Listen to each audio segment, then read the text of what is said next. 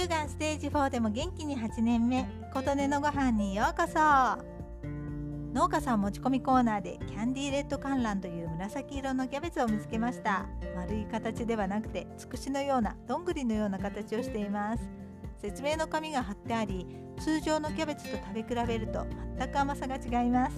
従来のレッドキャベツの常識を破った良質で柔らかい美味しいキャベツと書いてあります。そんなに美味しいなら食べてみなくっちゃと買ってきました。炒め物スープ煮物蒸し料理サラダと何にでも使える万能野菜とも書いてあります。初めてだからやっぱりここは生で食べてみるべきかしらと思って半分を千切りにしてサラダにしました。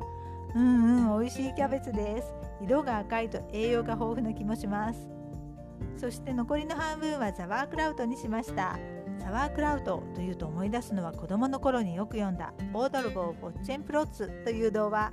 この本はオードルボー・フォッチェンプロッツ再び現ると三度現るの3部作となっています。どれも大好きで何度も読みました。この話の中に美味しそうな食べ物がいろいろと出てきます当時日本では馴染みのないものがいっぱいで中でも何度も出てくるのがソーセージとザワークラウトでした。ザワークラウトなんて食べたことがなかったのでどんな味なのかななどと想像して読んでいました。今でもザワークラウトを見たり聞いたり食べたりするたびにこの本を思い出します。話していたら懐かしくなってまた読みたくなりました。千切りにしたキャベツに2%分の塩を揉み込んで水が出てきたら瓶に入れます。瓶に入れたらぎゅうぎゅう押し込んでキャベツが水の下に来るようにします。